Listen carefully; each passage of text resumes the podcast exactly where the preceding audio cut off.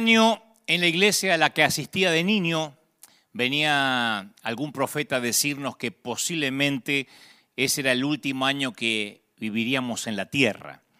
Y yo suelo contar siempre que me despedí de mis compañeros de quinto grado de la primaria, me despedí de la maestra allá en 1978 y les dije que no iba a venir más al colegio porque me iba a ir con el Señor. Obviamente ahí estuve al año siguiente y al otro y al otro hasta que terminé la primaria.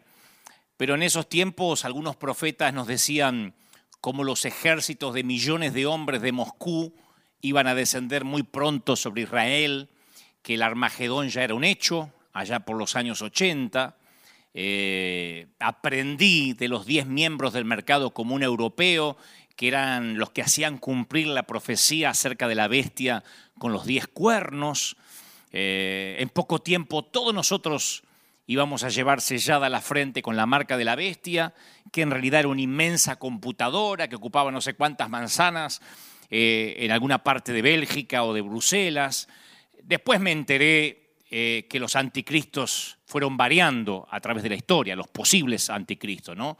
Desde Hitler, Mussolini, Lenin, eh, Castro, Gorbachev, Juan Pablo II, Bin Laden, hasta Barack Obama o Bill Gates. Parecía que era el que iba a digitar el destino del planeta desde Silicon Valley y hasta hace poco algunos alegaban que el anticristo era Donald Trump. Así que yo crecí atemorizado y a la vez desesperadamente esperanzado. A pesar del temor tenía esperanza en que jamás iba a vivir mi vida adulta, que no iba nunca a crecer, que Jesús iba a aparecer a rescatarnos a toda la familia Gebel pronto. Y cuando leo sobre la historia de la iglesia, me doy cuenta que desde la época de Napoleón, durante la Primera, durante la Segunda Guerra Mundial, se decía que aquellos eran los tiempos finales. Y no hace mucho, durante la Guerra del Golfo, se predicaba en muchas de nuestras iglesias que Saddam Hussein era el anticristo que iba a desencadenar el apocalipsis. Pero esto no es solo contemporáneo. Los judíos también muchas veces pasaron por ese mismo ciclo. Y aún en el siglo I de nuestra era. En esa época muchos de los judíos esperaban que surgía que iba a surgir el Mesías para liberarlos del terror del Imperio Romano. Y en los tiempos de Jesús los judíos habían pasado su infancia escuchando las profecías de Daniel, las profecías de Ezequiel, entonces cualquiera que afirmara el reino de Dios está cerca, lo llevaba inmediatamente a la imagen de un líder político que iba a surgir, que iba a tomar el mando y enfrentar el imperio romano. Y Jesús fomentó esa creencia. Él dijo en su primer mensaje, el reino de Dios se ha acercado. Y de hecho, dijo lo que iba a pasar. Y dijo que lo que iba a pasar iba inclusive a sobrepasar lo ocurrido en el pasado. El Señor dijo, de cierto os digo que muchos profetas y justos desearon ver lo que ustedes ven y no lo vieron. Y oír lo que ustedes oyen y no lo oyeron. Entonces cuando Jesús hablaba de esto, así como nosotros cuando éramos chiquitos y que esperábamos el anticristo, Él hablaba de, de ser el Mesías en medio de un ámbito que habían esperado por años que surgiera un Mesías que los condujera a una revolución. Los guerrilleros armados, los celotes, seguían de cerca el mensaje de Jesús porque estaban listos para, para pelear contra Roma, pero nunca llegó la señal para, para empezar la revuelta. Y con el paso del tiempo, la conducta de Jesús fue como desengañando a todos los que estaban esperando un líder según el molde tradicional preconcebido que tenían. Y llega Jesús y hasta ofendía el recuerdo de los días gloriosos de Israel, porque comparó al rey Salomón con un lirio común y corriente. Eso era como una suerte de ofensa, estaba ofendiendo a un prócer. Y la única vez cuando la multitud intenta coronarlo rey a la fuerza, Jesús desaparece misteriosamente. Cuando Pedro saca la espada para defenderlo, Jesús sana las heridas de la víctima le pega la oreja al, pobre tipo. Entonces, claro, resultaba claro que Jesús hablaba de una clase de reino extrañamente diferente al que los judíos esperaban. Los judíos deseaban lo que el pueblo siempre ha esperado de un reino visible. Los judíos deseaban lo mismo que desearíamos nosotros hoy en un reino visible. Comida en la mesa, que nunca falte, empleos, asignación por hijos, si se puede, aguinaldos, planes sociales, indemnizaciones dignas, militancia de los más jóvenes, un ejército que pueda rechazar no solo al imperio romano, sino a cualquier futuro invasor. Entonces Jesús anunció un reino que significaba negarse a sí mismo, tomar la cruz, renunciar a la riqueza, incluso amar a los enemigos. A medida que Jesús lo fue explicando, las expectativas de la muchedumbre como que se fueron desmoronando. Para cuando Jesús fue clavado a la cruz, todos habían perdido la esperanza y se habían alejado. Se les acabó la militancia, justo un poquito antes de la cruz. Unos centímetros antes de llegar a la cruz se terminó la militancia. Hasta ahí llegó la afiliación y el voto popular. en la entrada a Jerusalén le tiraron palmas, mantos, sí, pero pensaban que iba a traer nuevos planes sociales, equidad social, no que iba a morir y que iba a hablar de que el reino era algo que estaba más allá. Ellos querían un reino más acá. Y los doce, ustedes dicen, bueno, pero los doce discípulos sí lo entendían.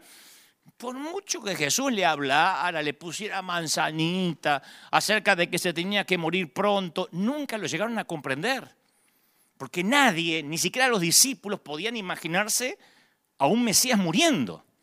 Entonces cuando veo que Jesús hablaba de reino, me doy cuenta que la palabra reino significaba una cosa para Jesús y otra totalmente diferente para la multitud.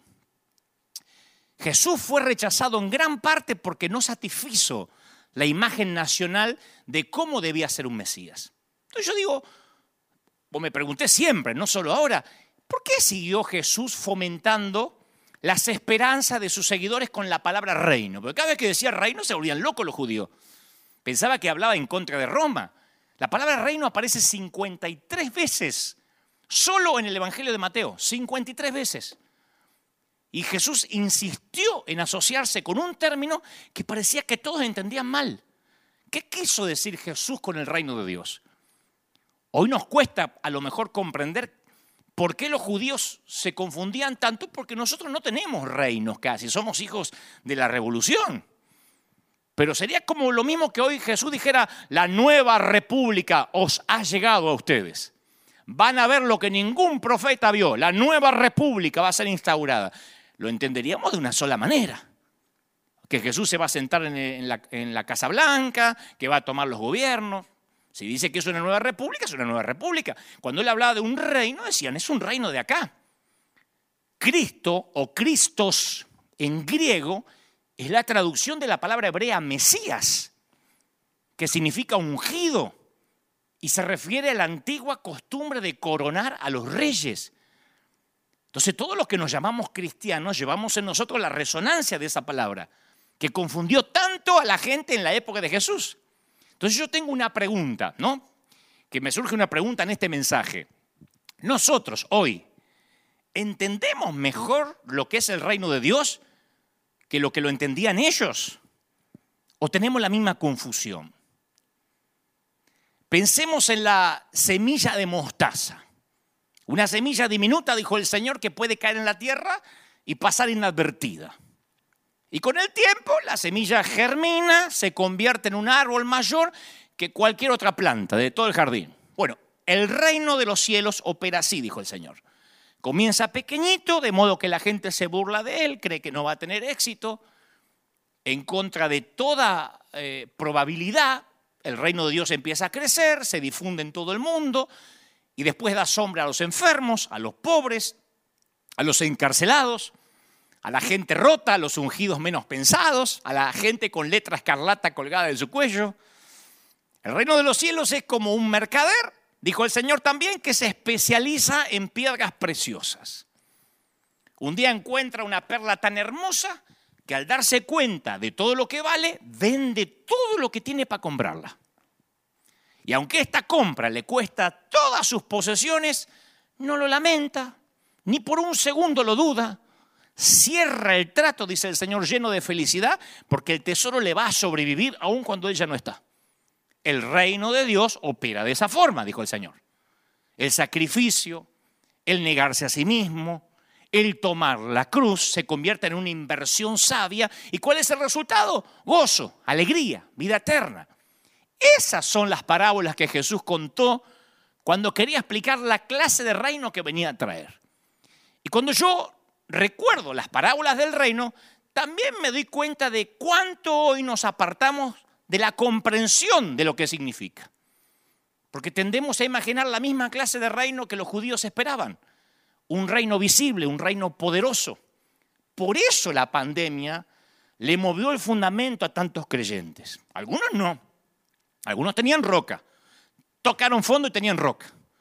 Pero a otros se les movió la estantería. se les movió el barco. Porque es obvio que necesitamos volver a escuchar la descripción que Jesús hace del reino de Dios. Los que creían que el reino de Dios era más acá, en vez de más allá, llega la, pandemia, la cuarentena, el desempleo y dice, ¿qué pasó? Jesús se está perdiendo. Eh, esto es un golazo de Satanás.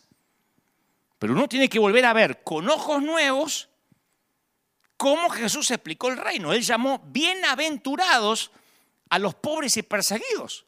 Nunca incitó a los oprimidos a que se levantaran en armas para arrojar las cadenas. Y con palabras que deben haber irritado a los celotes, que eran los guerrilleros del momento, dijo, hay que amar a nuestros enemigos o a vuestros enemigos. O sea que Jesús invocó una clase diferente de poder. Él estaba trayendo un reino que era una revolución de amor. Y quienes buscaban en Jesús a su salvador político, se sentían confundidos cuando veían a quien elegías como compañeros. A Jesús se lo conoció como amigo de los cobradores de impuestos. Amigo de los cobradores de impuestos, que no es lo mismo que ahora ser amigo de la FIP, de Hacienda, del IRS. Los cobradores de impuestos era un grupo que se identificaba con los explotadores extranjeros, con el gobierno de facto, no con los explotados. Y Jesús censura al sistema religioso de la época, pero trata con respeto a un líder como Nicodemo. Habla acerca de los peligros del dinero, pero muestra amor y compasión hacia el joven rico. No lo maldijo. Aun cuando el joven rico se fue triste, no le echó una maldición. Jesús hablaba en contra de la violencia familiar, pero halagó la fe del centurión romano. Entonces, cuando veo la vida de Jesús, insisto, como decimos cada domingo, con ojos nuevos, me doy cuenta que Jesús honró la dignidad de las personas, estuviera o no de acuerdo con ellas. No iba a fundar su reino sobre la base de la raza, sobre el capitalismo, sobre la base del socialismo, la clase social o cualquier otra división de esa índole. Todos, incluso una mestiza con cinco maridos o un ladrón que moría en la cruz, eran bienvenidos a unirse a su reino. La persona era más importante que cualquier categoría o que cualquier letra escarlata que colgara de su cuello. Si alguien se está preguntando por qué menciona la letra escarlata, busquen un mensaje anterior que se llama así. Jesús no creía en las grietas. No habría, no había una grieta cristiana. Y cada vez que veo esto en Jesús me siento mal ante esta cualidad del Señor. Me siento mal cada vez que participo en una causa motivada fielmente por mis convicciones, porque me siento mal cuando por mis convicciones me pongo de un, de un lado de la grieta. Porque es muy fácil para los que creemos en Cristo encontrarnos gritando contra el enemigo del otro lado de la grieta. Y se nos hace difícil recordar, es difícil, qué difícil es recordar que el reino de Dios nos llama a amar la mujer que acaba de salir de una clínica de abortos, pero también nos dice que tenemos que amar al médico que le ayudó a abortar. Yo no estoy diciendo que esté bien, digo que el Señor nos llamó a amarlos. Amar a la persona promiscua que está muriendo de HIV y amar al rico empresario que explota a los más pobres. Ven que produce urticaria, pero es lo que la Biblia dice. Qué difícil es recordar que el reino de Dios nos llama a amar al que no comparte nuestra sana doctrina, aunque creamos que dice herejías y merece que Dios lo avergüence y lo fulmine. Si nosotros no podemos amar a esas personas, entonces nos tenemos que preguntar si realmente alguna vez en la vida entendimos el Evangelio de Jesús. Dos reyes, Herodes y Jesús, personificaban dos clases de poder totalmente diferentes. Porque Herodes disponía de soldados, de, legiones, para imponer su voluntad. Hacía lo que quería. Jesús también tenía poder, pero lo utilizó con compasión para alimentar a los hambrientos, sanar a los enfermos. Herodes tenía una corona de oro, eh, palacios, guardias, todos los símbolos que quieras de, de, la realeza. En el caso de Jesús, lo más parecido a una coronación formal o unción como Mesías sucedió cuando una mujer de dudosa fama derramó perfume en su cabeza. Y el título del rey de los judíos se lo dieron como una sentencia criminal y, burlona. Su corona hecha de espinas fue una fuente más de dolor. Y aunque Jesús hubiese podido llamar a una legión de ángeles para que lo protegieran, renunció a eso. O sea, que Jesús se negó a utilizar este tipo de poder similar, al de Herodes.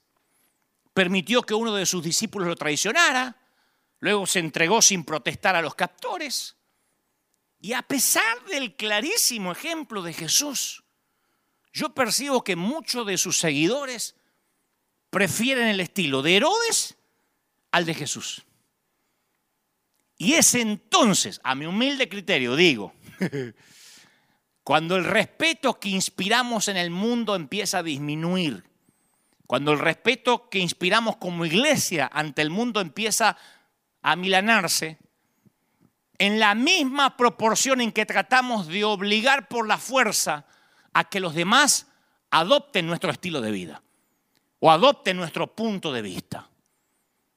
El mundo pierde respeto por la iglesia cuando queremos usar el poder de Herodes en lugar del poder de Jesús. El Señor lo dejó claro, ovejas en medio de lobos, una semilla diminuta en un jardín, levadura en la masa del pan, sal en la carne.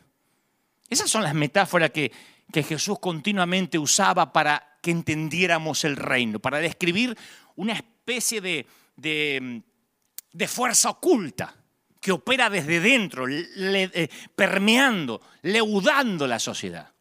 Nunca dijo de una iglesia triunfal que comparte el poder con Pilatos, con Herodes o con el faraón. El reino de Dios funciona como un movimiento minoritario en oposición al reino de este mundo, siempre. Cuando nos preocupamos por el reino de este mundo, olvidamos nuestra tarea principal, que es presentar a la gente una clase diferente de reino, fundado en la gracia, fundado en el perdón de Dios. Yo sé que esto a lo mejor, por eso quiero que me sigan antes de intentar apedrearme, y qué bueno que estamos en internet. por eso digo siempre que aprobar leyes que hagan respetar la moral puede sonar necesario, pero nunca resuelve los problemas humanos.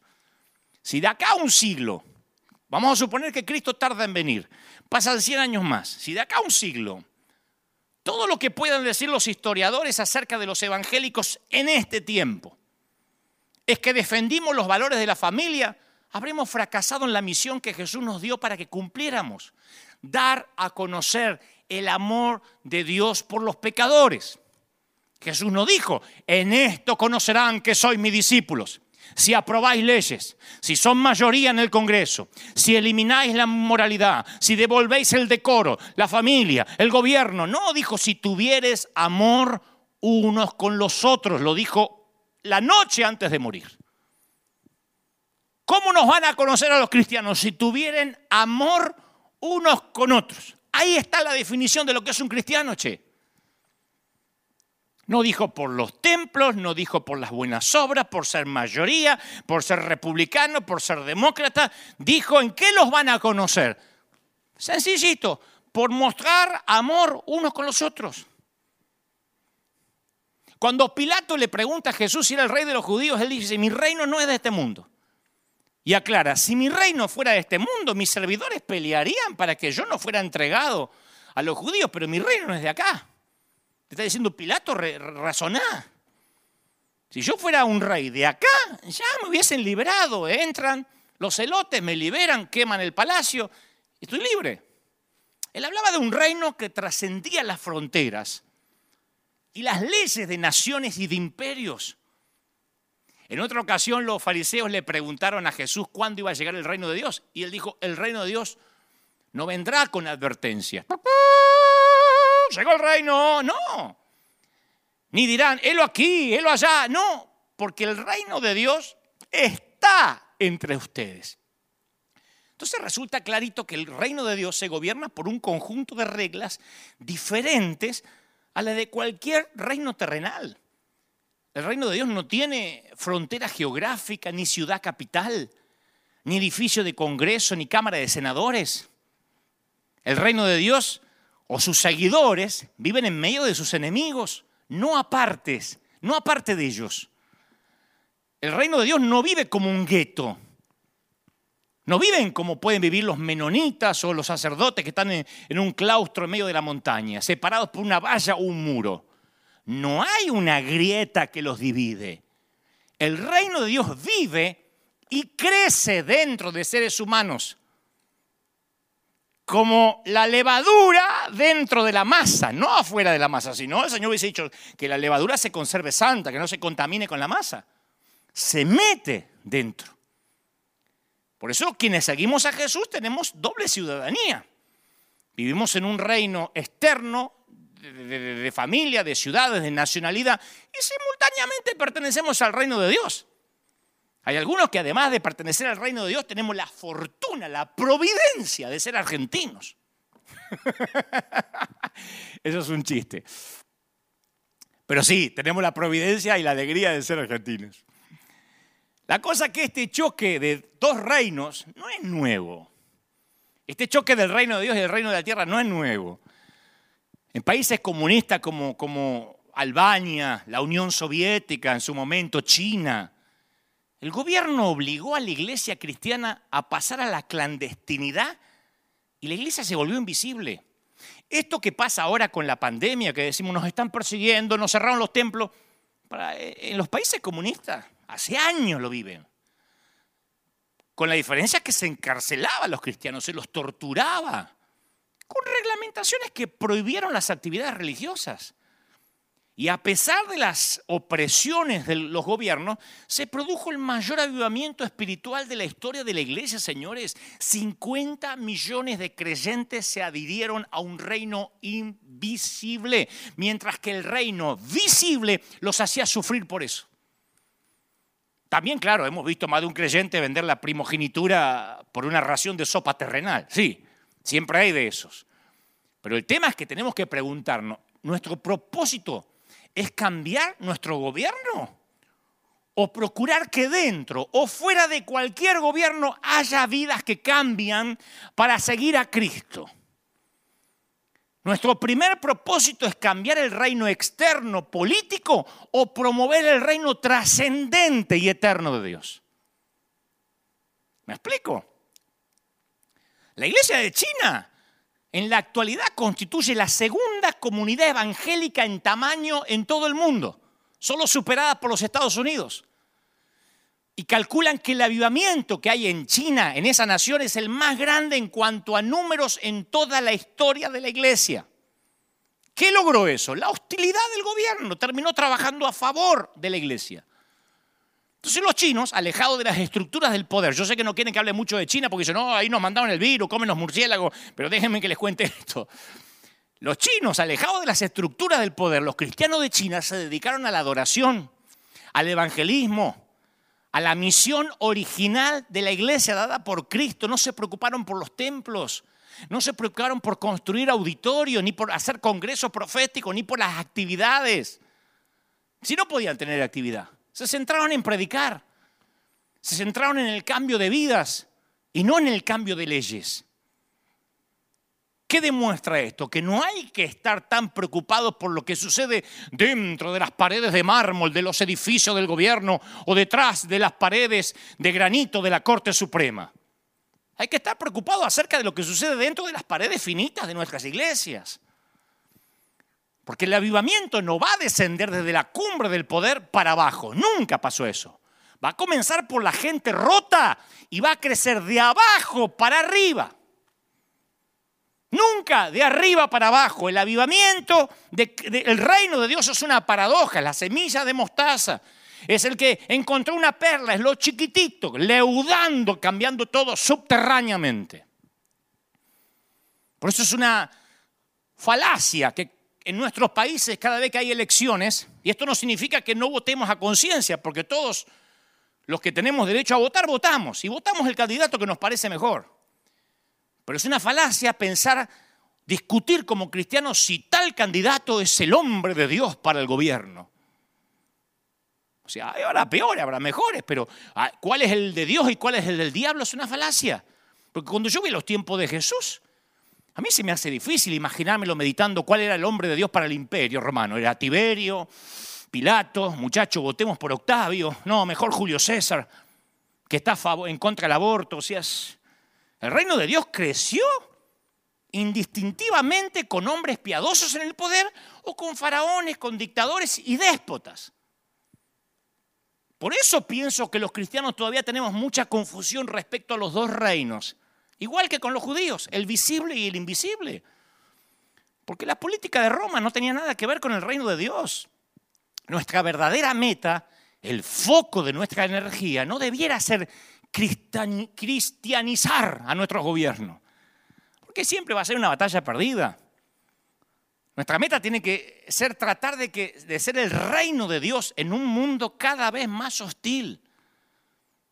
El reino de Dios avanza lentamente como una fuerza invasora secreta que opera dentro del reino gobernado por Satanás. Como ahora, yo tengo amigos inconversos que me dicen, ¿cómo? ¿Cómo en cinco meses te vieron 80 millones de personas? ¿Cómo puede ser? ¿Y eso cómo se logra? ¿Con qué marketing? Es una fuerza subterránea que nadie se explica. Y creo que eso pasa con otros ministros.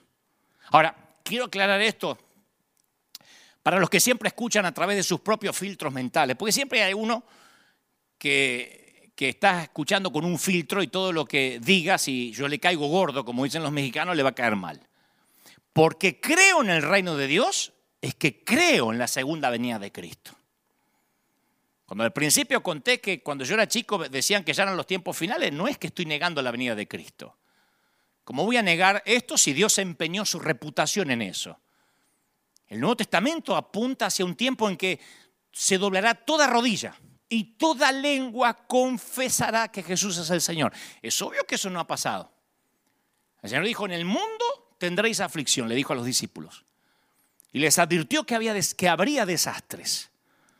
Por eso la pandemia no nos tiene que tomar desapercibidos a nosotros, a los que eh, conocemos al Señor. Él dijo, oiréis de guerra, rumores de guerra, mirad que no se turben, no os turbéis porque es necesario que todo esto acontezca, pero aún no es el fin. Pablo habló que toda la creación gime con dolores de parto por una redención que es obvio que todavía no se ha realizado, la estamos esperando. Entre tanto que la iglesia pierda la fe en el regreso de Jesús y se contente con formar un reino en este mundo, corremos el riesgo de vivir frustrados. Nos vamos a frustrar cuando hay pandemia, nos vamos a frustrar cuando un ser querido se nos muera, nos vamos a frustrar cuando tengamos temporadas en el hospital, nos vamos a frustrar cuando caminemos por el panteón de un cementerio, nos vamos a frustrar cuando perdamos el empleo. Porque, ¿Por qué? Si Jesús me prometió felicidad. No, el reino no es de acá.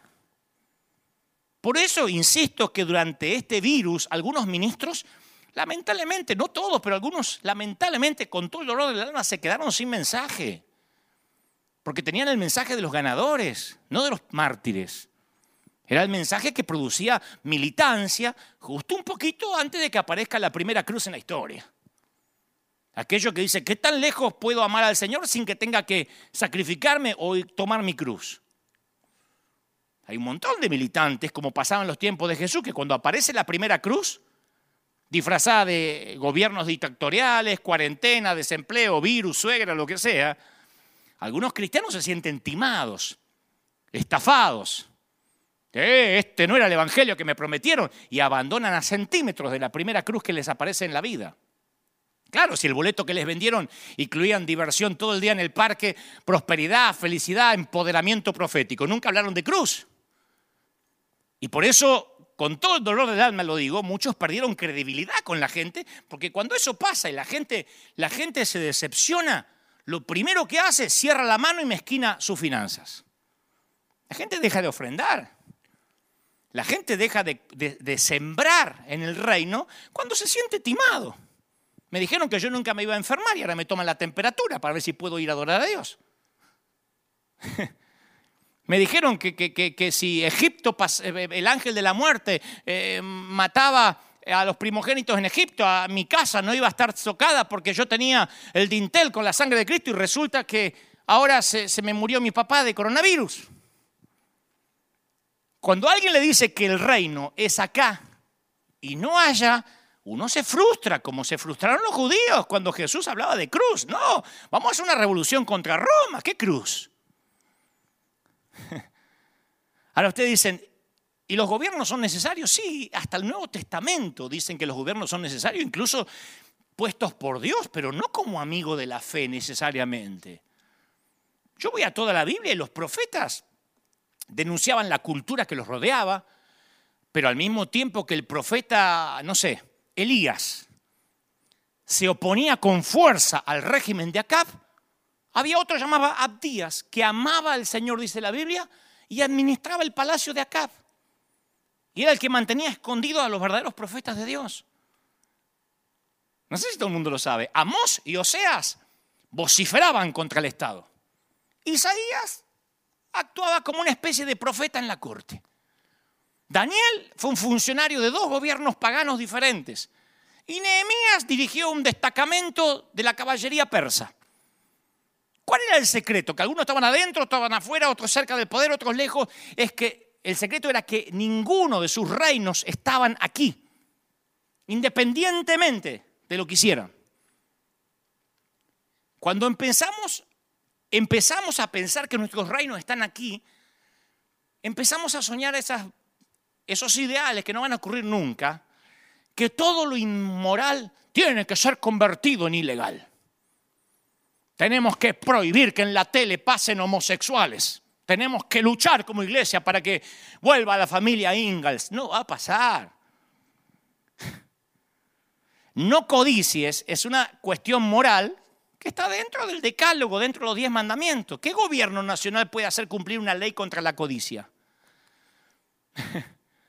El orgullo es un pecado. Incluso dice la Biblia la raíz del pecado, el orgullo. ¿Podríamos juntar firmas para que el orgullo sea ilegal? No queda nadie. Desde el presidente van todos presos. Jesús mismo resumió toda la ley del Antiguo Testamento en un mandamiento. Ama al Señor tu Dios con todo tu corazón, con todo tu ser, con toda tu fuerza, con toda tu mente. ¿Qué autoridad humana podría controlar el cumplimiento de un mandamiento así? Te para la policía en la esquina y dice, se pasó un semáforo en rojo y usted no ama a Dios con su corazón, mente y alma. Preso o multa. Aunque los cristianos tengamos la obligación de obedecer los mandatos de Dios, no se deduce que tenemos que luchar para convertir esos mandamientos morales en leyes. Solo dos de los diez, no matarás y no robarás, fueron llevados al sistema legal. Dos. Los otros ocho no. Hay dos que son llevados, nadie, nadie, nadie va preso por, por, por adulterar. Nadie va preso por fornicar. Nadie va preso por tomarse el, nombre de Dios en vano. Blasfeman el nombre de Dios en televisión en, en, prime time. Los únicos que fueron llevados al marco legal, no robarás y no matarás. No hay, no hay, a ver, no hay sociedad democrática que pueda incluir dentro de sus sistemas de leyes a los otros ocho mandamientos, a pesar de que son importantes para nosotros los que amamos a Cristo. ¿Tiene sentido lo que digo? Este es el tema. El gobierno puede cerrar los casinos y los cines los domingos, pero no puede obligar a la gente que vaya a la iglesia a adorar. El gobierno puede arrestar y castigar a los racistas pero no puede curarles el odio y mucho menos enseñarles a amar. Lo meten preso 30 años por matar a, un chino, a un negro, a quien sea, pero no le van a hacer amor en esos 30 años. No le van a inculcar amor. El gobierno puede establecer leyes para prohibir el divorcio, pero no puede obligar a los esposos a amar a sus esposas o viceversa. El gobierno puede otorgar subsidios a los pobres, pero no puede obligar a los ricos a mostrar compasión y justicia. El gobierno puede prohibir el adulterio, pero no la lujuria. Puede prohibir el robo, pero no la codicia. Puede prohibir la estafa, pero no el orgullo. Puede favorecer la virtud, pero no la santidad. Ni Dios mismo, con todo su esplendor de poder en el desierto, no pudo lograr que esa primera generación en el Éxodo lo amara. Jesús dejó a sus seguidores el mandato de hacer discípulos en todas las naciones. No nos encomendó que cristianizaríamos a América ni a ningún otro continente, que además es una meta imposible. Cuando la iglesia acepta como su meta principal la reforma de la cultura general, oscurecemos el Evangelio de la Gracia. En el reino de Dios, el cambio siempre surgió desde abajo, en lugar de ser impuesto desde arriba por leyes. Las imágenes presentadas por Jesús describen el reino como una fuerza secreta. Miren otra vez lo que enseñaba Jesús, miremos, las ovejas entre medio de los lobos, no dijo en un momento las ovejas serán mayoría. No, ovejas en medio del lobo, un tesoro escondido en el campo. La semilla, la semilla más pequeña de la huerta. El trigo creciendo entre la cizaña, una pizca de levadura leudando la masa de pan. Unos granos de sal sobre la carne. Todas, todas esas cosas en pensar en un movimiento que obra dentro de la sociedad, cambiándola desde dentro, subterráneamente hacia afuera, no desde el otro lado de la grieta, diciendo, enemigos, los odiamos, no son santos, no desde el otro lado, no desde un salero santo que no se junta con el resto de la comida. No dijo la comida pútrida por acá y el salero santo en el templo. La salva sobre la comida, si no, no tiene sabor no desde una luz escondida debajo de la mesa o cristianos protegidos del otro lado del muro. No hace falta un camión de sal para conservar una tajada de jamón. Basta con rociarle un poquito de sal y lo saboriza. Por eso Jesús no dejó una hueste organizada de seguidores ni levantó un ejército, porque sabía que un puñado de sal se iba a abrir paso poco a poco a través del imperio más poderoso del mundo contra toda posibilidad. Las grandes instituciones de Roma, el, eh, código legal, las bibliotecas, eh, el Senado, las legiones romanas, las rutas, los acueductos, los monumentos públicos, porque Roma tenía todo. Todo se fue desmoronando gradualmente, pero el pequeño grupito de Jesús prevaleció y continúa en marcha hasta hoy. Alguien tiene que decir amén.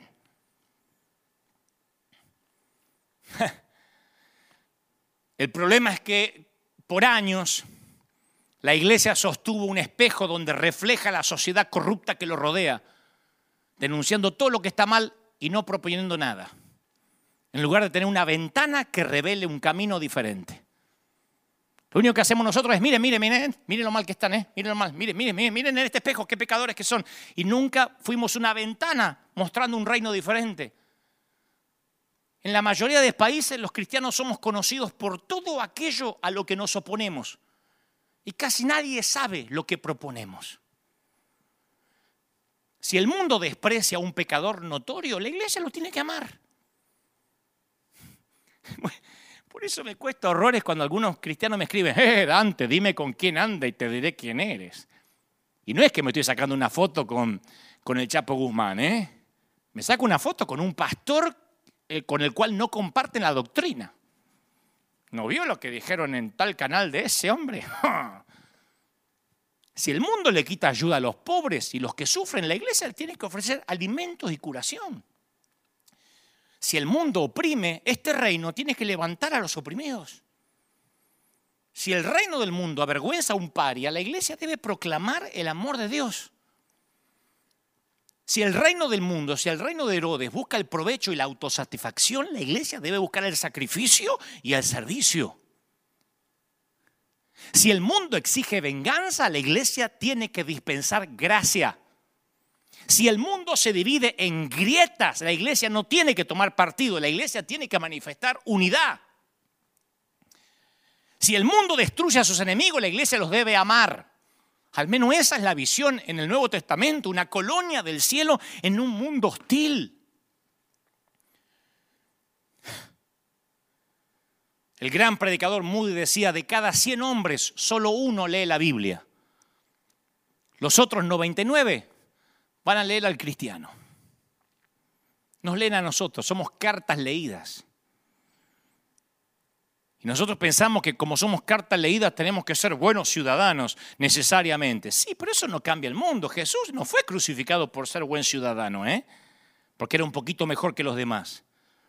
Los poderes de su tiempo vieron que tanto él como sus seguidores eran personajes subversivos, porque recibían órdenes de un poder más alto que el de Roma o el de Jerusalén. Y voy a decir esto aunque a algunos les agarre urticaria cerebral o ataques de caspa. Ser buen cristiano no es tener sana doctrina y conducta intachable. Necesariamente.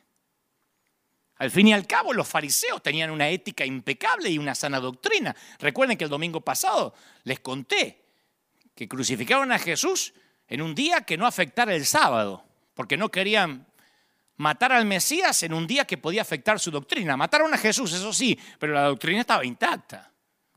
No, Jesús redujo la señal del cristiano a una sola frase. En esto conocerán que sois mis discípulos. Y les dio la, tarjeta de identificación, acá diríamos el ID, el documento, el pasaporte, que os améis unos a los otros.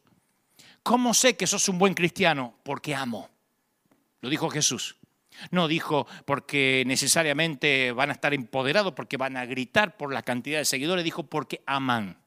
El acto más subversivo que puede realizar la iglesia es demostrar amor ahora.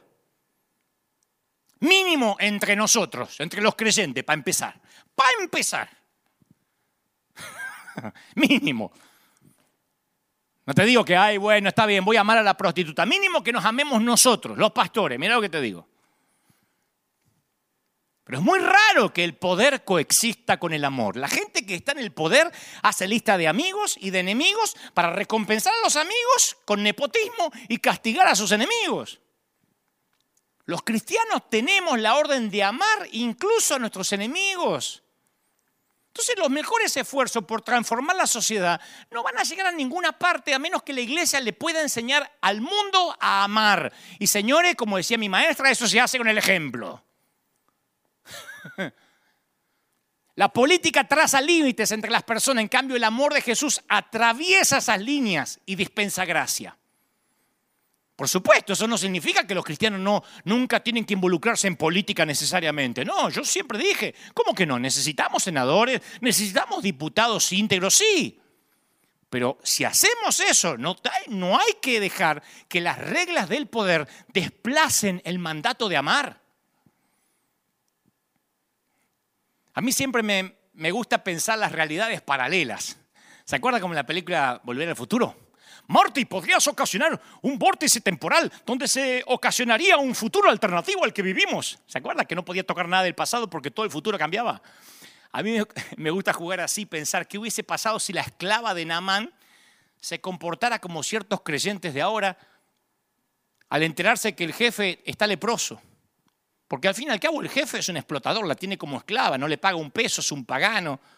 Ni loca le hablo de Eliseo a este explotador. La luz no tiene comunión con la tiniebla. Está lleno de lepra. Le lavé los calzones ayer y vi la sangre. ya está pagando, gloria al Señor. Va a arder en el infierno. Se hubiese puesto del otro lado de la grieta. Amar y servir vale por millones de palabras dichas con rudeza. Cristo descendió del cielo. Descendió del cielo. Y cada vez que sus discípulos empezaban a volar y tener esos sueños, esos cohetes mentales de prestigio, de poder, les recordaba que el mayor es aquel que sirve. Porque la escalera del poder va hacia arriba, la escalera de la gracia va hacia abajo. La escalera de la gracia lava pies.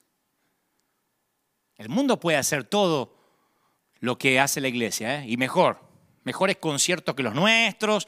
Ustedes vieron lo que es el Super Bowl, eh, lo que eran los conciertos antes de la pandemia, el Mundial de Fútbol. El mundo organiza mejores shows que nosotros y mejores puestas en escena, con excepción de una cosa, no puede manifestar gracia.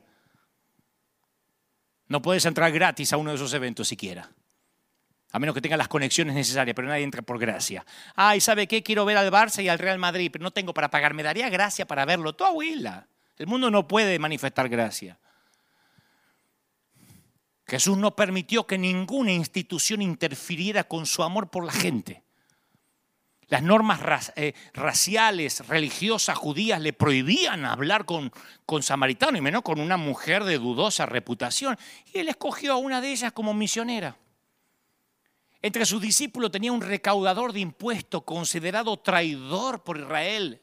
Y tenía un celote, miembro del partido de patriotas de la ultraderecha. Elogió a Juan el Bautista, que, que iba en contra de la cultura. No había un loco como Juan. Era para, con ese sí que no te tenía que sacar fotos si había Instagram. Tipo que come langosta, que se viste con, con piel y que anda entre las montañas. Satanás, es Jesús lo, lo, elogió. Se reunió con Nicodemo, fariseo practicante, con un centurión romano. Comió en la casa de otro fariseo llamado Simón y también en la casa de un inmundo, de un leproso, Simón el leproso. Para Jesús la persona siempre fue más importante que cualquier clasificación, que cualquier letra escarlata, que cualquier etiqueta. Por eso insisto, es muy fácil ponerse de un lado de la grieta y ver a enemigos del otro lado. ¿Quién es tu enemigo? ¿Quién es mi enemigo? ¿Quién es nuestro enemigo? ¿Quién? Rápido, ah, digan en sus casas, ¿quiénes son los enemigos de los cristianos? Satanás, sí, pero más allá, los que podemos ver. Los partidarios del aborto. En Argentina, las del pañuelo verde. Esos son los enemigos nuestros, los productores de Netflix que contaminan nuestra cultura. ¿De verdad creemos que haciendo una campaña viral de suscribirte de Netflix vamos a cambiar la cultura o los vamos a hacer reflexionar y que Netflix se va a preocupar? Uy, se me están yendo los creyentes. ¿Quién es nuestro enemigo? ¿El político que amenaza mis principios morales? Y resulta que si después el político me da una asignación familiar o me da un plan social, ah, entonces eh, me parece que es el hombre que puso Dios. Entonces estoy pensando que el reino está acá. Acá en Estados Unidos. Yo, esto no me lo contaron. Un montón de gente se me acercó a decir que Trump era el anticristo porque odiaba a los inmigrantes ilegales, iba a construir el muro y que lo puso Satanás. Hasta que empezó la pandemia y Trump emitió cheques a un montón de gente durante la pandemia y ahora esa misma gente me dice, ay, qué hombre de Dios. Lo puso Dios. Lo puso Dios porque te toca el bolsillo.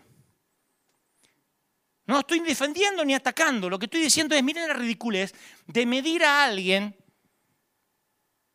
mediante, la, eh, eh, lo que creemos que es el reino terrenal, circunscrito a lo que vemos. Esta no es nuestra jurisdicción. ¿Te das cuenta que nuestro reino no está aquí, pase lo que pase o gobierne quien gobierne? ¿Quién es mi enemigo? ¿El capo del cartel de drogas? Si es mi enemigo no le voy a poder predicar. No estoy haciendo apología de pecado. Ay, entonces apoya Netflix porque siempre hay uno así que escucha lo que quiere escuchar. Y si estás escuchando lo que querés escuchar, anda a tomarte algo ve después que te expliquen. Entonces apoya Netflix, entonces ama a Trump, si hay alguno va a empezar a escribir ahí. Entonces amas a Trump, estoy hablando a la gente, el que tenga oídos que, que oiga. Si mi activismo por muy bien intencionado que sea, deja fuera el amor, entonces yo no entendí bien lo que es el Evangelio de Jesús. Estoy atascado en la ley y no en el Evangelio de gracia. Jesús dijo que tendríamos una señal distintiva, no la sana doctrina. Y los conoceréis por la sana doctrina. Y los conoceréis por la superioridad moral. Dijo, los conoceréis porque se aman unos a los otros. Era una revolución hablar de amor en los tiempos de Jesús y ahora también. Pablo dijo en Corintios 13 que sin amor nada de cuanto hagamos, ningún milagro de fe, ninguna agudeza teológica, ningún ardiente sacrificio personal, nada va a servir. Y tenía razón, si en las iglesias de mayor sana doctrina es donde más, en mi caso, a mí me han odiado y me odian hasta hoy.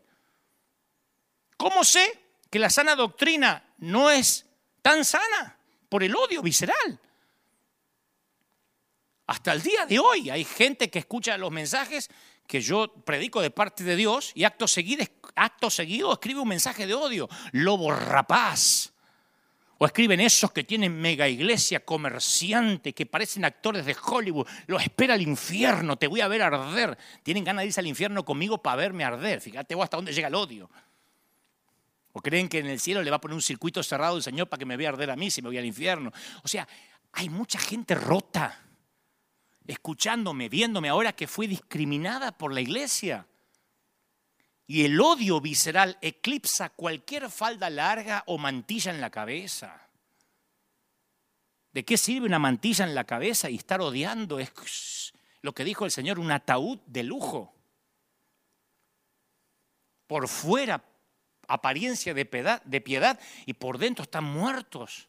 Entonces cuando nos ponemos de un lado de la grieta, los cristianos son sabios como palomas. ¿Vieron que las palomas tienen un cerebro chiquitito? Dice que no hay animal más torpe que la paloma. Cuando los cristianos se ponen o nos ponemos de un lado de la grieta, son sabios como la paloma y mansos como la serpiente. Los tocáis y ya te atacan. Exactamente lo opuesto al ordenado por Jesús. Que dijo manso como paloma y astuto como serpiente. No, esto es al revés.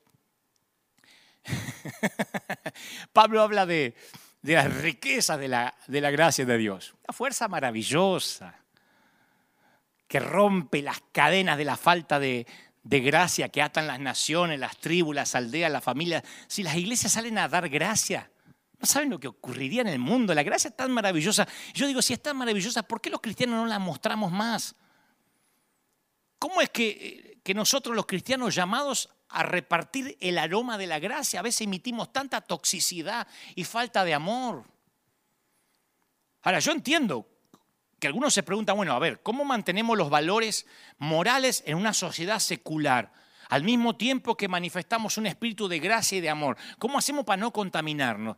Bueno, el salmista lo expresó así. Si fueran destruidos los fundamentos, ¿qué ha de hacer el justo? La sociedad se está cayendo a pedazos. Ahora es como cuando dijo el salmista, se están cayendo los fundamentos. ¿Qué hará el justo? Tal como Jesús le dijo a los fariseos, la preocupación por los valores, valores morales solamente no basta. El moralismo apartado de la gracia no resuelve nada. Estigmatizar a los homosexuales, avergonzar a las madres solteras, perseguir a los, a los, a los muchachos y a las chicas que consumen porno, castigar a los que quebrantan la ley, no va a traer un reino a la tierra. Y yo tengo la sensación que algunos piensan que bastará con que pasemos muchas leyes en nuestras cámaras de diputados y senadores para hacer que la nación dé un giro de 180 grados. Hasta escuché un líder hace poco decir, la única forma del gran avivamiento genuino es conseguir una reforma legislativa en los gobiernos. ¿De verdad? ¿Cuándo la sal fue más abundante que la comida?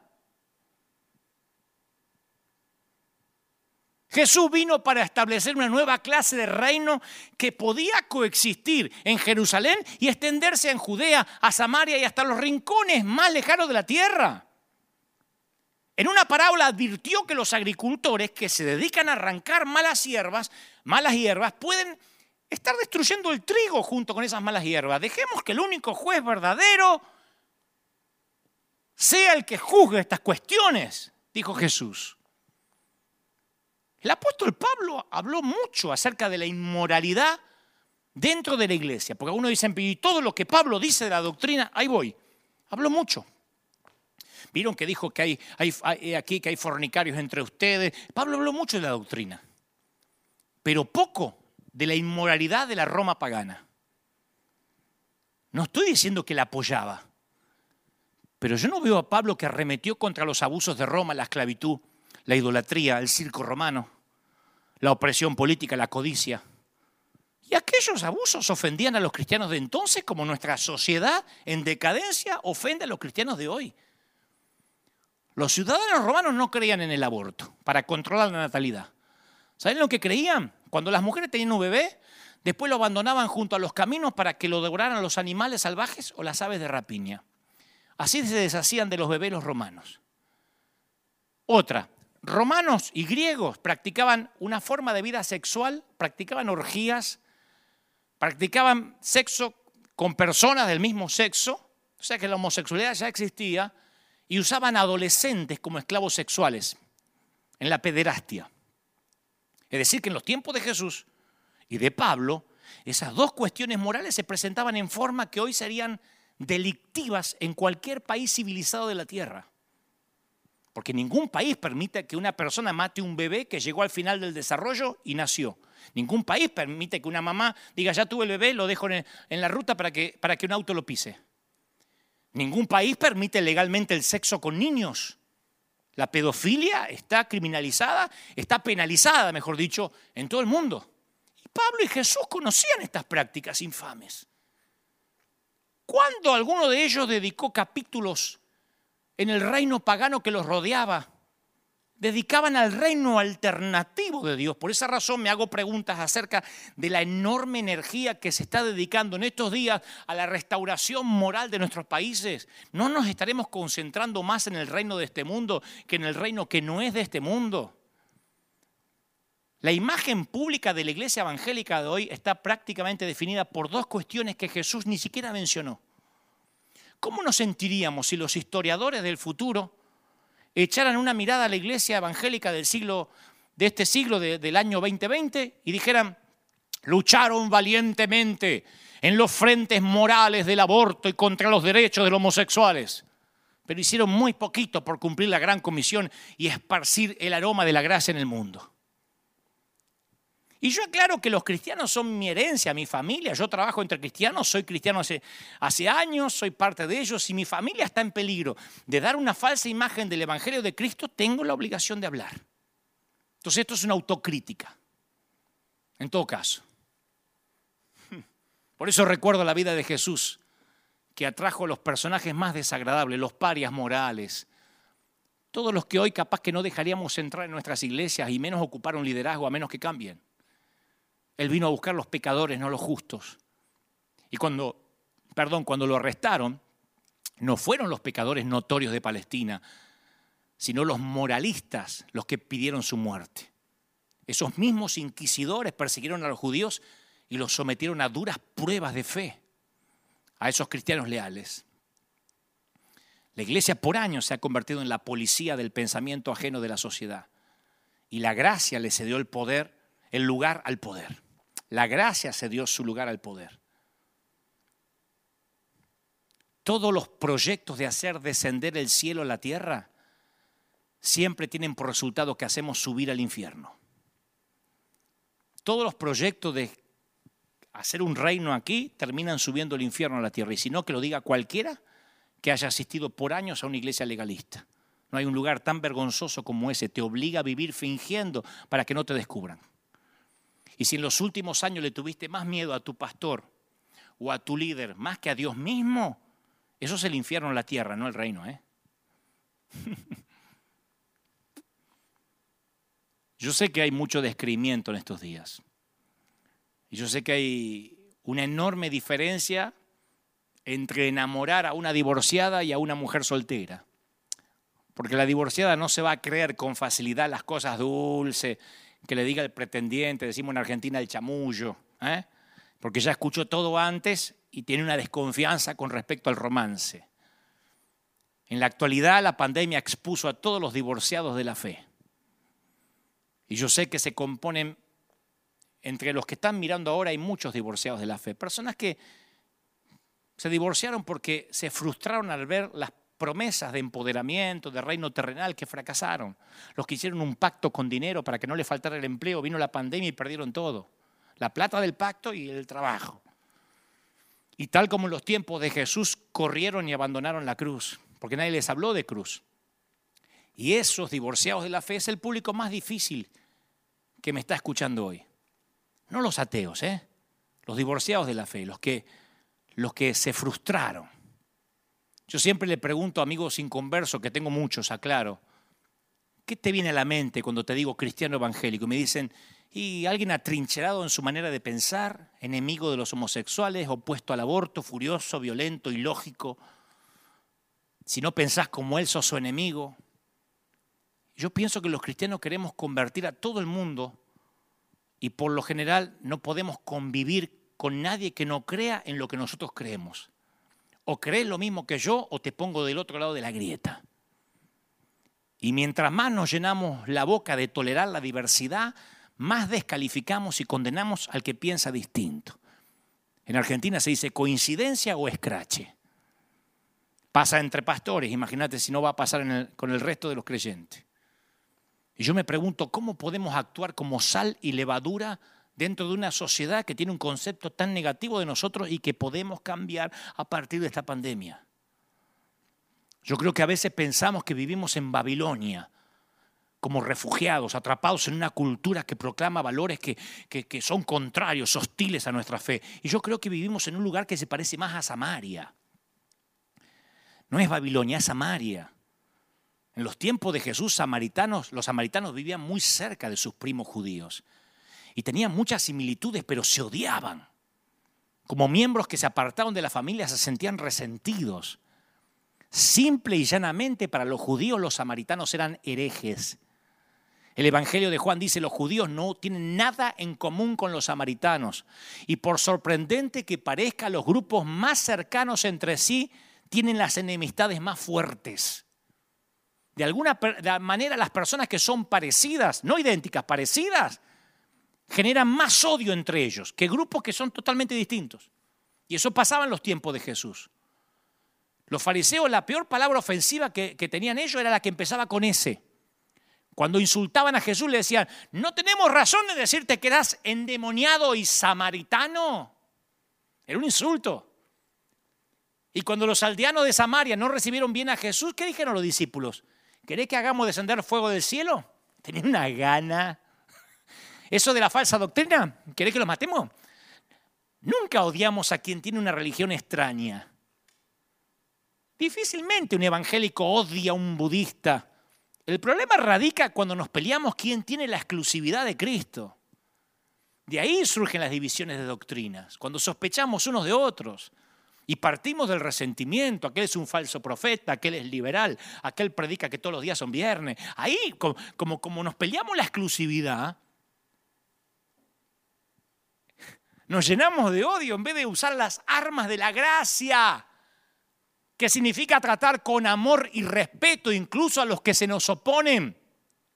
¿Y qué hace Jesús? Nos muestra el camino.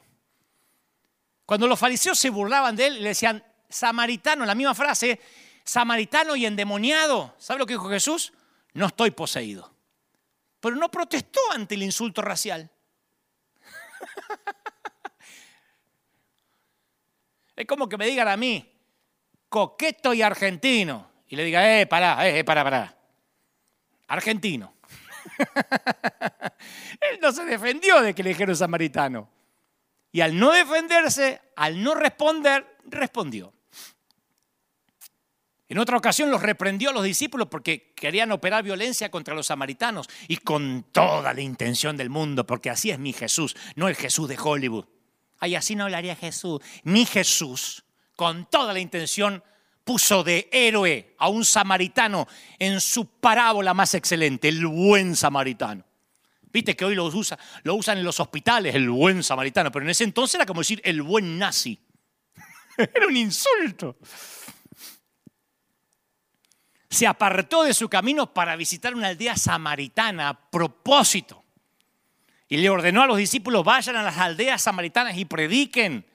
Y al final los discípulos entendieron. Cuando los samaritanos se convirtieron a Cristo, recibieron el Espíritu Santo por medio del ministerio de Pedro y de Juan. El mismo Juan que una vez pidió fuego del cielo para que los destruyera.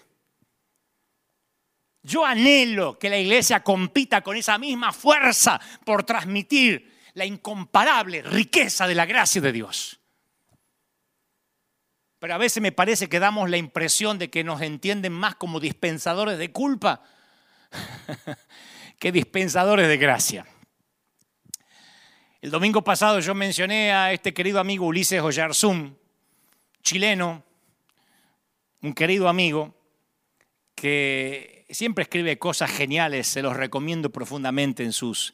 Es un pastor de aquí cerca de México y escribe cosas geniales y a veces literalmente le, le robo santamente su frase, ¿no? Pero le doy crédito. Él dice, los cristianos solemos decir, no somos una religión. Esto no es religión. Cuando predicamos decimos, no es una religión, no te confunda. ¿eh? Esto es como los católicos, como los testigos de Jehová. No, nosotros no somos una religión. Pero resulta que para ser parte de la iglesia hay que pasar por un discipulado, por un encuentro, por un post-encuentro, por un recontra super encuentro. No somos una religión, pero tenés que dejar de ir a la fiesta, tenés que vestirte de una manera que no sea mundana, no poner en duda las enseñanzas de tu líder porque te liquidan. Y si te querés poner de novio, informarle a tus líderes y el líder te va a aprobar o no la novia.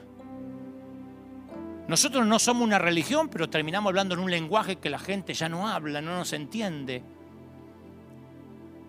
Nosotros siempre predicamos para otros creyentes, porque digan, mira qué ungido que estás, voy a predicar el, el kairos del cronos, de la, de la. Y la gente dice, ¿qué está hablando? Pero es, cuando, es lo mismo que cuando un músico empieza a hacer música para otros músicos y se olvida de la gente, ¿viste? O un pintor pinta para que otros pintores se asombren y la gente no entiende nada. Nosotros empezamos a usar códigos extraños y poco a poco marcamos una grieta entre los seculares y los cristianos. Decimos que no somos una religión, pero miramos nuestros canales cristianos, escuchamos nuestra radio cristiana con nuestra propia música cristiana. ¿Por qué no somos más honestos y decimos a la gente la verdad? Sí, somos un grupo que pretendemos aislarnos de todo. Y como grupo religioso nos estamos peleando siempre por la exclusividad de la verdad. El efecto colateral de eso es que siempre estamos de un lado de una grieta que Jesús vino a derribar. Yo siempre mantengo que tengo pocos amigos, pero soy de los leales. Si algún día llegas a ser mi amigo, no trates de venderte conmigo. Uno de mis pocos amigos hace poco me escribió y me dice, che Dante, a ver cuando nos juntamos con una copa de vino argentino para hablar de nuestros pecados y compartir lo roto que estamos. y ese tipo de invitación a mí me fascinan. Porque yo nunca me reúno a hablar de los pecados ajenos. A mí me gusta compartir los nuestros. Che, ¿cómo estás haciendo con esta debilidad? ¿Y cómo luchás contra el orgullo? ¿Y cómo haces cuando te critican y, los querés consumir con fuego? ¿Cómo hace cuando estás predicando y alguien te dice, hermano, ¿y por qué se viste de negro el color de Satanás? ¿No lo querés matar? Y a mí me gusta que me digan qué hacer. no, me gusta fingir que tengo amigos para hablar acerca de lo santo que somos y compartimos las escrituras y el Pentateuco. Me gustan aquellos que yo dejo antes de salir la máscara en casa y voy. Soy amigo de pala, de esos que no preguntan mucho, solo aman. ¿No? Y no estoy alardeando de mí sino que también pretendo lo mismo de mis pocos amigos. No ando buscando jueces ni consejeros necesariamente. Y al igual que Jesús, me siento mucho más cómodo con los que no fingen. En una mesa con los ungidos menos pensados. Me siento mucho más cómodo que con los fariseos. Por eso siempre le escapo a esas mesas largas de, ministros, no porque piense que son hipócritas, ¿eh? sino porque yo no me siento cómodo. A lo mejor no, no doy el piné, no estoy a la altura lo más probable es eso, que no esté a la altura de esos tremendos hombres de Dios. Así que me siento cómodo con la otra gente rota.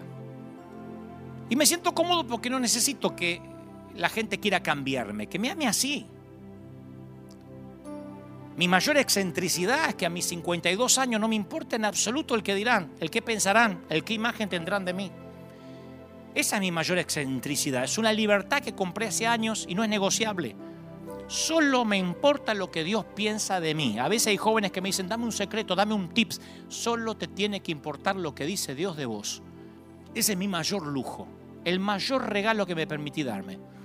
Algunos se compran una mansión, un crucero, otros se van a hacer tour por no sé dónde. Yo digo lo que creo Dios me dijo para decir y nunca pienso, ay, ¿cómo le caerá a los fulanitos, a lo mengano, a la asociación de allá? ¿Me quitarán el apoyo? ¿Me seguirán queriendo si nunca me apoyaron? Entonces me doy el lujo de agradar solo a Dios. El lujo de que solo me importa lo que Dios piensa de mí. Detesto el fingimiento. Porque para mí eso es volver 20 años atrás, porque yo también fingía. Y estoy viejo para eso. Para otras cosas soy muy joven, pero para fingir...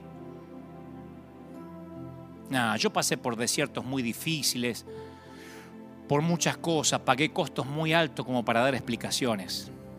Hacer eso a esta altura sería atentar contra la legitimidad de mi llamado. Al cabo soy el mismo muchacho del sur que por providencia divina todo lo que hizo para el Señor, por gracia divina, creció por fuera del sistema religioso, siempre con la mayoría en contra. Para el establishment religioso, capaz que es una rebeldía insensata, pero a mí me mantiene enfocado y dependiente de Dios. Y justamente por eso soy amigo de personas que a veces, por ser públicas también, los acusan de cometer errores, tienen causas legales importantes. Yo soy amigo de algunos políticos, amigo, eh, no vamos a hablar de política. Soy amigo de otros que se acaban de divorciar o están metidos en líos. Los visito cuando puedo, les escribo, les pregunto cómo están, les comparto algún chiste. En mi celular cada vez tengo más de esos amigos y menos de los otros. A los santos los tuve que ir bloqueando a esos santos por mi propia salud mental y emocional, para preservarla, ¿no? Bueno, y uno de estos amigos, a quien acusan de cosas horribles, hace poco le dijo a otro amigo en común, che, cuando todo esto pase, yo quiero ir a la iglesia del flaco. Mirá que viajo lo que sea, ¿eh? pero yo necesito conocer esa iglesia. El tipo que dijo esto es un amigo mío súper ateo. Le dice, una iglesia que pueda amar a un tipo como yo es una iglesia a la que yo quisiera pertenecer. Porque al flaco, cuando hablaba de mí, ¿no? Dice, no le importa quedar pegado, que lo relacionen conmigo. Nunca me sermoneó, nunca me discriminó. Me dio consejos, pero cuando yo se los pedí. Y yo quiero creer en un Jesús así. Es el mayor halago que me podían dar. Y eso va a hacer que mi amigo esté dispuesto a cambiar el rumbo de su vida. No es mucho. Pero me sentí feliz que me viera como un dispensador de gracia en un dispensador de culpa. Por eso pregunto, ¿a qué iglesia vas? ¿Qué clase de iglesia eres? Porque vos y yo, tú y yo somos iglesia. Capaz que estás pensando que tu pastor no es el pastor soñado, pero convengamos que quizás tampoco vos sos el feligrés soñado, que algún pastor querría en su iglesia. Capaz estás buscando la iglesia perfecta, pero en cuanto vas a llegar vos a esa iglesia dejará de ser perfecta porque te va a tener a vos entre los miembros. ¿O no? ¿Qué nos detiene para hacer la clase de iglesia que celebra la amistad no solo con los santos, sino con la gente rota? A mí me dicen siempre, sí, pero que cambien de vida. Algunos van a cambiar ahora, otros más tarde, otros más adelante. ¿Por qué hay que ponerles una cuenta regresiva? Bueno, almuerzo con vos, pero antes del postre ya me cambias la vida, ¿eh? Capaz que lo único que nos detiene a que seamos amigos de la gente y dispensemos gracias es que seguimos confundiendo el reino visible con el reino invisible. O lo que es peor, no solo creamos una grieta, sino que atacamos sin piedad al que está del lado contrario, al que elegimos defender. Quiero orar por ti. Si quieres salir de la grieta, si quieres recibir amor incondicional, si quieres que Jesús entre en tu casa, si crees en este evangelio de gracia, de gente rota, de gente que hasta ahora tenía una letra escarlata colgada del cuello, repite conmigo, Señor Jesús, te recibo como mi suficiente Salvador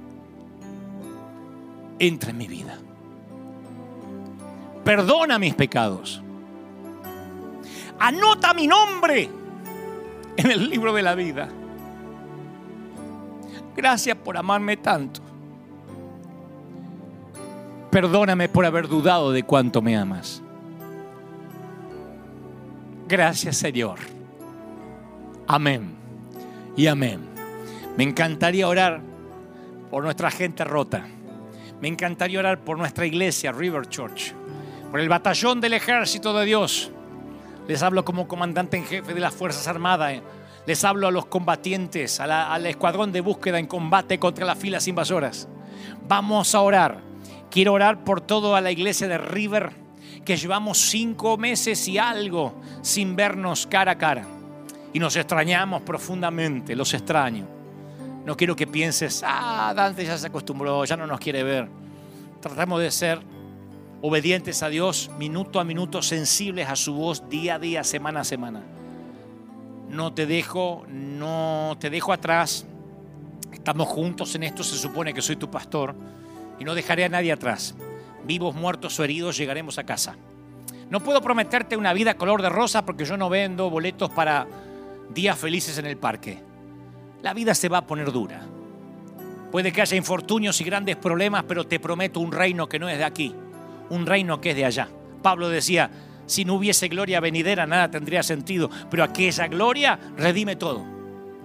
Justifica todo. Naufragios, hambre, este, azotes, eh, cárcel. Todo acá parece un abrir y cerrar de ojos comparado con lo que tenemos en la eternidad. No estamos esperando que Cristo venga allá. Mientras tanto somos iglesia. Mientras tanto somos la resistencia. Mientras tanto somos el escuadrón de búsqueda. Mientras tanto vamos por los perdidos. Que Cristo nos sorprenda trabajando. Y sabiendo que nuestro reino no es el de Herodes ni el del faraón, nuestro reino pertenece a una ciudadanía celestial. Y quiero orar por River, porque es River Church. Y los que son parte de esta iglesia virtualmente, los que sostienen la obra misionera que estamos haciendo los que nos ayudan a enviar recursos al mundo porque entendieron que River no está en la calle Broadway, que esto llega hasta los rincones más ínfimos de la tierra. Y yo me siento, si existe el término, aunque parezca un contrasentido, me siento santamente orgulloso que estos 10 años que me ha permitido Dios estar al timón de esta nave insignia, la gente ha entendido el mensaje porque dice, pastor, estamos contigo. No necesitamos que nos toque las manitos, que nos imponga las manos, que nos pases tu poder. Siempre nos dijiste, yo no velaré por ustedes porque apenas puedo con mi vida. Busquen al Señor. Y esa roca fundamentó esta iglesia. Por eso somos la iglesia que más se ha mantenido financieramente, incluso para bendecir y ayudar. Porque River entendió que el reino no está circunscrito a Anaheim. Nuestro reino es celestial y traspasa la frontera, los idiomas, las etnias, las razas. Y oro para que esto ocurra en el mundo entero. Dios no es bautista. El Señor no es pentecostal. Ni pertenece a la cuadrangular, ni a la asamblea, ni a la unión, ni a la cristiana, ni a la reformada, ni a la metodista. Ni siquiera es evangélico.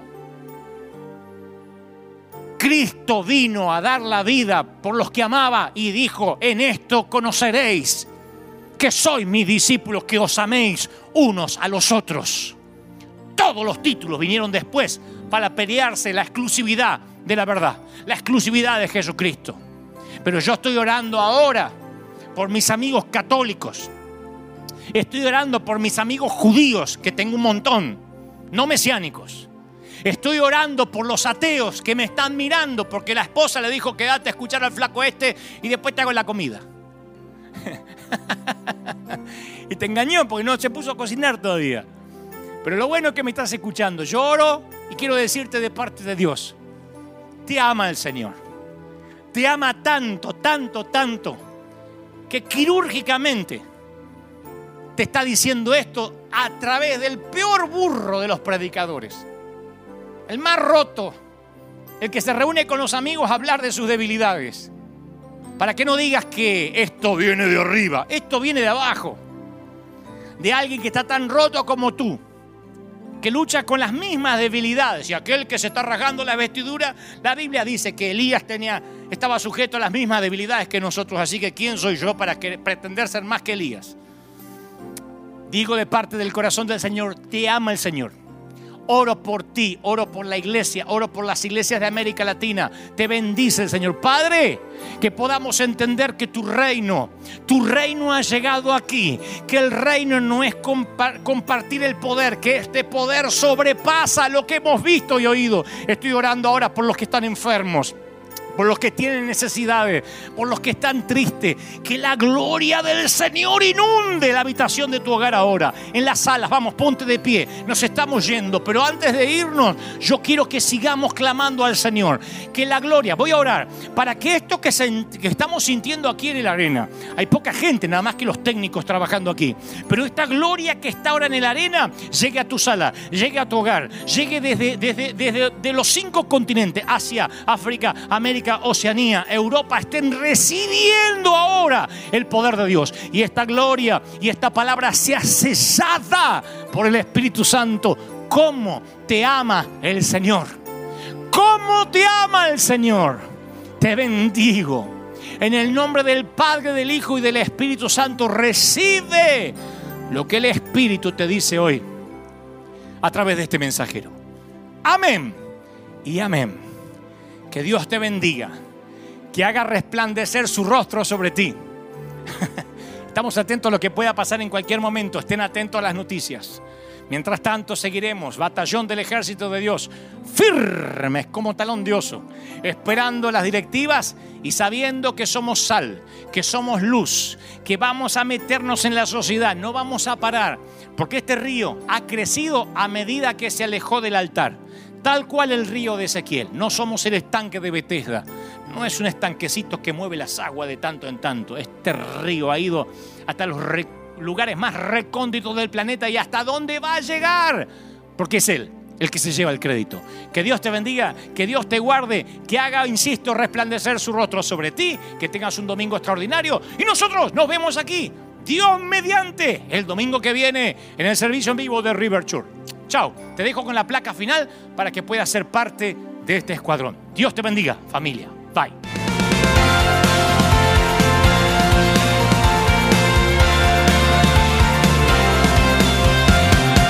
Apareciste una noche de soledad, abandonado y perdido te reconocí. Tu voz diciéndome no temas, yo estoy aquí.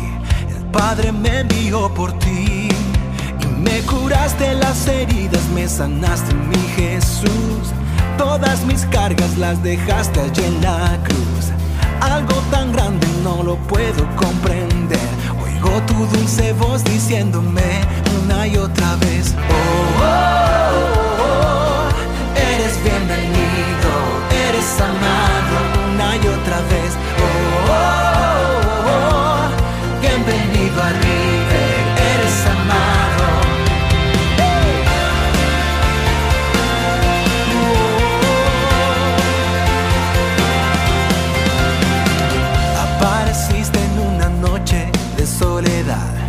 abandonado y perdido te reconocí. Tu voz diciéndome no temas, estoy aquí. El Padre me envió por ti. Y me curaste las heridas, me sanaste mi Jesús. Todas mis cargas las dejaste allí en la cruz. Algo tan grande no lo